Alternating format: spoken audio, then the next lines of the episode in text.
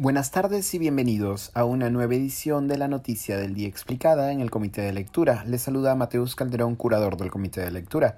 El Ejecutivo publicó hoy una resolución suprema que autoriza la intervención de las Fuerzas Armadas para apoyar a la Policía Nacional del Perú en operaciones policiales de Lima Callao por 30 días.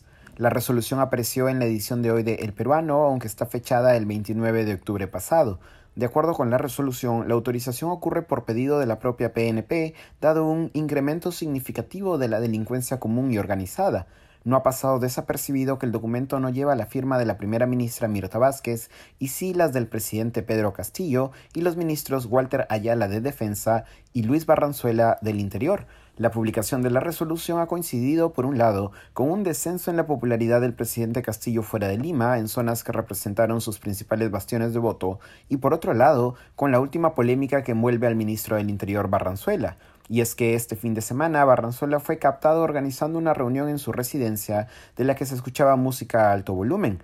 En las imágenes difundidas por la televisora latina, se aprecia salir al congresista Guillermo Bermejo e incluso un asistente con un vaso de cerveza en la puerta de la casa del ministro, dado que el propio ministro del Interior había emitido una resolución que prohibía celebrar reuniones sociales el día 31 de octubre, la emisión de las imágenes de la fiesta en la casa de Barranzuela ha generado la última de las pequeñas crisis en el gabinete ministerial.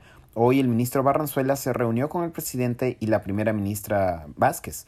Si bien la primera ministra Vázquez no se ha pronunciado sobre la resolución en específico, sí lo han hecho en sus cuentas de Twitter los ministros Roberto Sánchez de Comercio Exterior y Betsy Chávez de la cartera de Trabajo. Tanto Sánchez, elegido congresista por Juntos por el Perú, como Chávez, elegida congresista por Perú Libre y parte de la facción más alejada de Vladimir Cerrón al interior de la bancada, se han mostrado a favor de la propuesta. Por otro lado, el almirante en retiro Jorge Montoya, legislador de Renovación Popular y una de las cabezas de la oposición, se ha mostrado en contra de la propuesta, explicando que las funciones de las Fuerzas Armadas no son las mismas que las de la policía. Aquí lo estoy citando. La policía tiene la cantidad de gente suficiente como para poder cubrir el área, son el doble que las Fuerzas Armadas. Estamos viendo un enfoque equivocado. La seguridad ciudadana es responsabilidad del Ministerio del Interior, pero esa incapacidad es la que nos tiene en esta situación. Su compañero de bancada y también marino en retiro, José Cueto, llamó la atención sobre el alcance geográfico de la medida. Los grandes problemas están fuera del área de Lima y Callao, básicamente en el sur con las mineras, donde ahí debería estarse trabajando la protección, apuntó. Fuera del Perú, la resolución también ha sido cuestionada. José Miguel Vivanco, director ejecutivo de Human Rights Watch, señaló que, cito, le preocupa la resolución suprema 191 del presidente Pedro Castillo sobre el despliegue de militares para combatir la delincuencia en ciertas zonas del país. Los soldados están entrenados para la guerra, no para el control del orden público.